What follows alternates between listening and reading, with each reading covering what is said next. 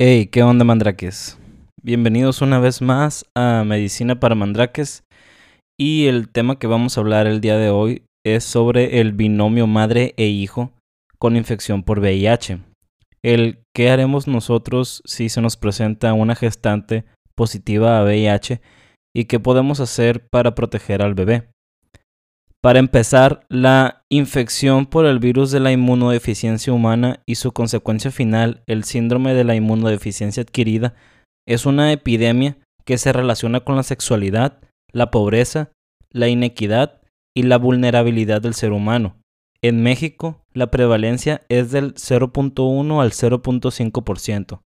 La infección por el VIH y los principios virológicos e inmunológicos que rigen el tratamiento antirretroviral funcionan igualmente para un adulto y para una gestante. Sin embargo, estos fármacos tienen efectos teratogénicos en los bebés, así que tenemos que tener mucho cuidado al momento de indicar un esquema antirretroviral a una paciente. La patogénesis de la transmisión vertical del VIH es multifactorial y está medida por las microtransfusiones sanguíneas que se producen durante las contracciones uterinas. También se produce cuando existe corioamnioitis y por el exceso del virus a través de las secreciones vaginales después de la ruptura de las membranas y su absorción por el tracto digestivo del feto. A pesar de esto, existen casos de la madre con carga viral indetectable que pueden infectar al feto. Todo esto se ve afectado por otros factores que intervienen en la transmisión y un ejemplo muy claro de esto son las coinfecciones del tracto genital. Por lo tanto, todas las mujeres infectadas por el VIH deben recibir consejería y tratamiento antirretroviral independientemente de su carga viral para alcanzar los niveles indetectables antes del nacimiento alrededor de la semana 32 a 37 para prevenir la infección durante la gestación en el trabajo de parto y la lactancia materna.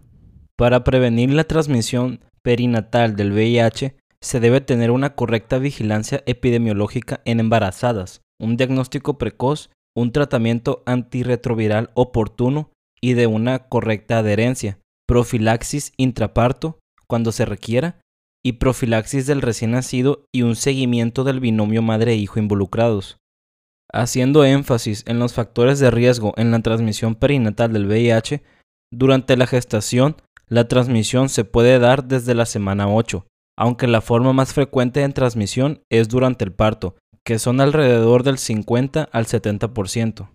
Hay que aclarar que no existen malformaciones congénitas asociadas al VIH, pero sí existen malformaciones asociadas al tratamiento antirretroviral. La transmisión postparto ocurre a través de la lactancia materna, con un riesgo que varía desde el 7 hasta el 40%.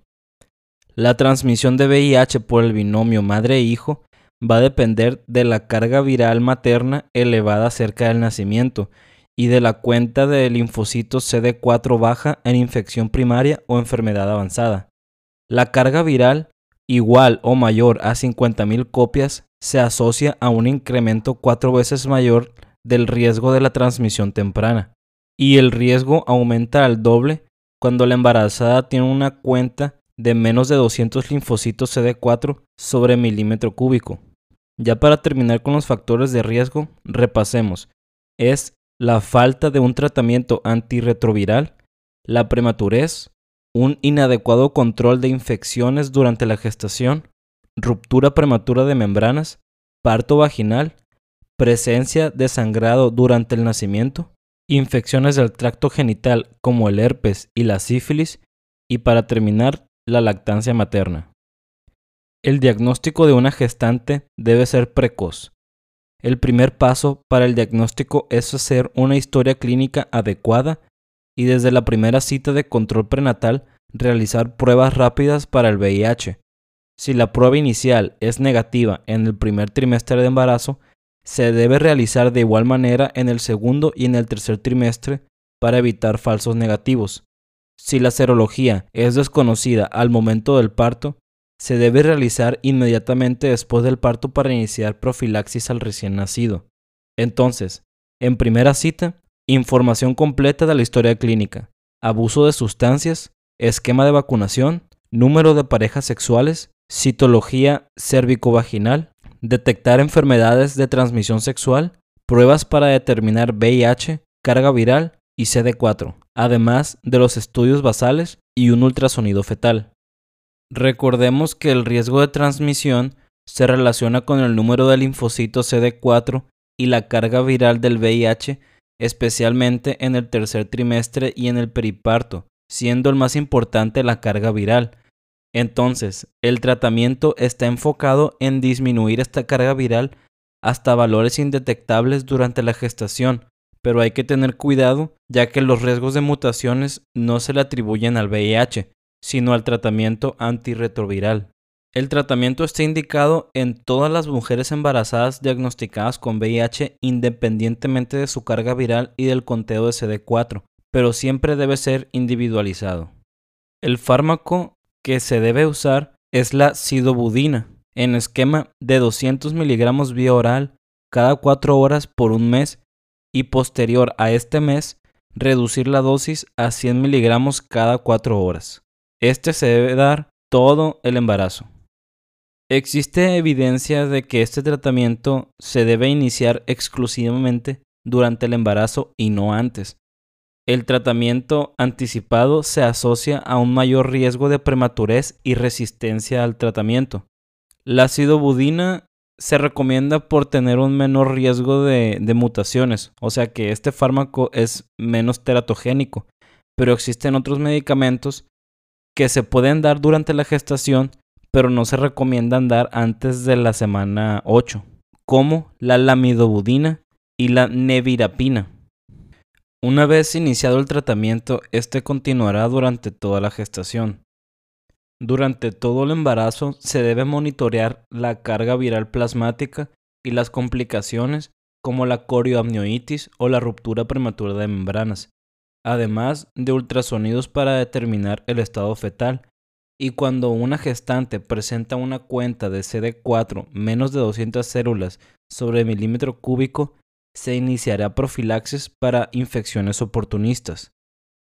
El momento más importante para evitar la transmisión es la tensión durante el parto, ya que es el periodo de mayor transmisión vertical.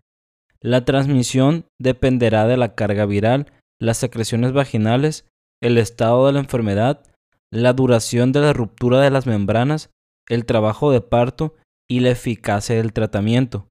En mujeres con una carga viral mayor de 1000 se deberá indicar la cesárea y una carga de sidobudina IV en infusión tres horas antes de la cirugía hasta el corte del cordón umbilical.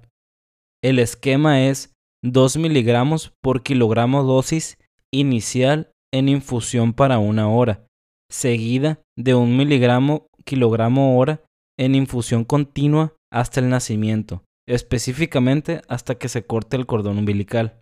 Ahora se le debe dar una atención integral al recién nacido expuesto al VIH.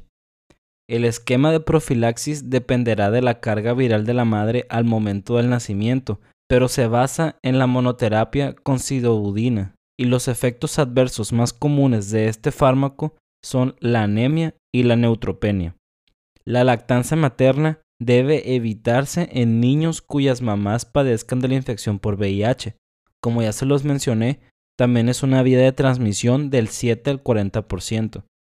A todo recién nacido de una madre que llevó a cabo un tratamiento efectivo, que este consiste en el tratamiento antirretroviral y la profilaxis con sidobudina durante el parto, el esquema será sidobudina las primeras seis horas posteriores al nacimiento y durante seis semanas para prevenir la transmisión perinatal y considerar que sea hasta cuatro meses. El esquema será dependiendo a la edad gestacional. En los recién nacidos mayores de 36 semanas de gestación, 4 miligramos por kilogramo dosis bioral cada 12 horas. Iniciar las primeras 6 horas de 6 a 12 horas. Y si no es posible la vía oral, sidobudina 3 miligramos kilogramo dosis IV cada 12 horas. Igual, se debe iniciar de 6 a 12 horas después del nacimiento hasta 4 a 6 meses. En recién nacidos de 32 a 35 semanas de gestación, el esquema será 2 miligramos kilogramo dosis vía oral cada 12 horas o 1.5 miligramos por kilogramo dosis IV las primeras 6 horas después del nacimiento. Y a partir de los 15 días de vida extrauterina aumentará la dosis a 3 miligramos kilogramo dosis vía oral o 2.3 miligramos kilogramo dosis cada 12 horas. Para todos aquellos recién nacidos que la madre no llevó un tratamiento adecuado, no recibió profilaxis durante el parto o simplemente no se llevó a cabo el tratamiento, se le dará el esquema de sidobudina más tres dosis de nevirapina. La primera dosis se da antes de que transcurran 48 horas después del nacimiento. La segunda dosis se da 48 horas después de la primera dosis y la tercera dosis 96 horas después de la segunda dosis.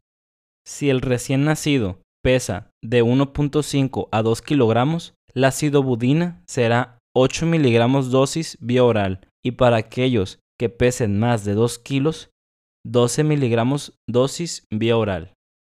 El diagnóstico del recién nacido debe hacerse al pasar los 18 meses de edad, ya que la sensibilidad al momento del nacimiento es muy baja. Esto se debe a que los anticuerpos contra el VIH que se encuentran en la sangre de la madre son capaces de cruzar la placenta, pero estos no son propios del bebé, así que se van a eliminar. Pero de igual manera se recomienda realizar estudios virológicos en tres periodos. El primer periodo será de los 14 a los 21 días, el segundo entre el primer y el segundo mes, y el tercer periodo será de los 4 a los 6 meses. En caso de toxicidad por sidobudina, se debe tratar las complicaciones. Las más comunes son anemia y neutropenia, y en menor prevalencia se encuentra la trombocitopenia y la linfopenia. Y bueno chicos, eso ha sido todo por el tema de hoy. Espero les sea muy útil para su estudio. Recuerden que nos pueden seguir escuchando y nos vemos en el siguiente tema. Saludos.